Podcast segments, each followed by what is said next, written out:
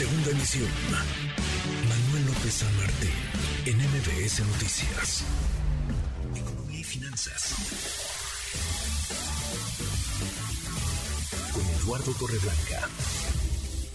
Lalo, qué gusto, qué gusto saludarte, ¿cómo estás? Igualmente, me da mucho gusto poder saludarte nuevamente, Manuel, poder saludar al público que nos escucha. Buenas tardes. Muy, muy buenas tardes, eh, Lalo. Hay pendientes, muchos indudablemente, y uno de los principales rezagos en lo que toca la seguridad social pasa por las y los trabajadores domésticos, las empleadas y los empleados domésticos, que hay una deuda histórica con muchas y con muchos de ellos, porque ha sido lenta, ha sido muy pobre, a cuenta gota su incorporación al Instituto Mexicano del Seguro Social.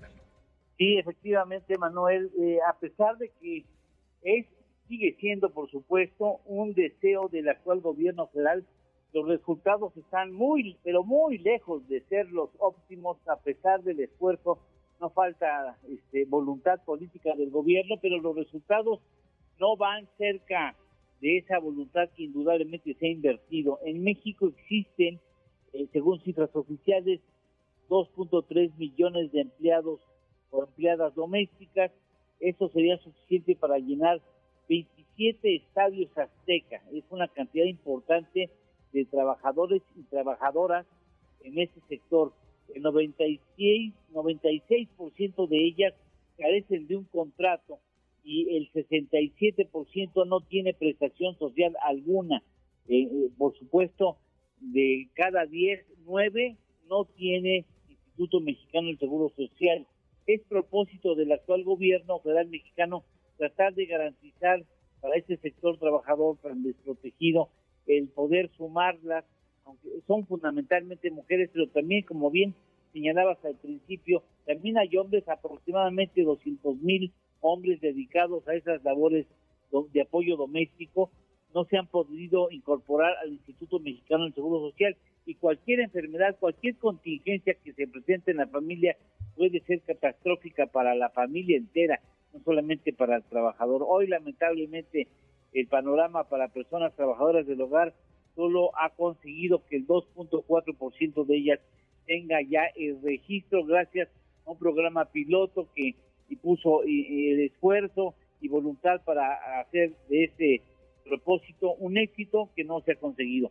A pesar de que es obligatoria el sumar a este sector al Instituto Mexicano de Seguro Social, pues no ha habido manera de eh, pues enfrentar los dientes necesarios para que no haya dilación en esta tarea por parte de los empleadores.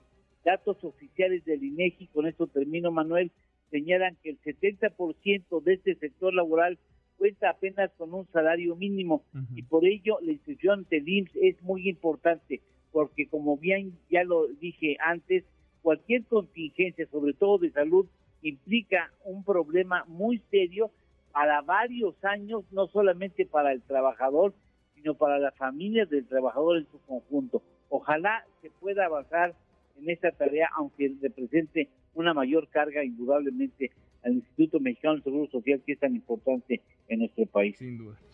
Ojalá, ojalá, Lalo, ojalá se pueda avanzar y avanzar más rápido. ¿Tenemos, ¿tenemos postre?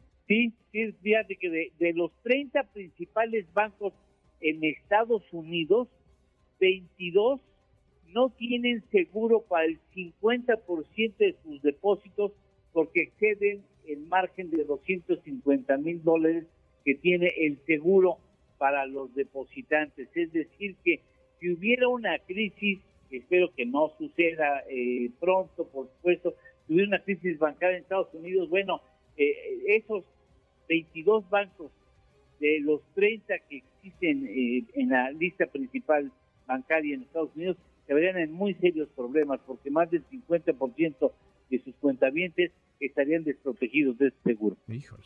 Qué dato. Abrazo grande, gracias Lalo. Igualmente, Manuel, gusto en saludarte. Buenas tardes y buen provecho a todos. Muy buenas tardes también para ti, es Eduardo Torreblanca. Redes sociales para que siga en contacto: Twitter, Facebook y TikTok. M. López San Martín.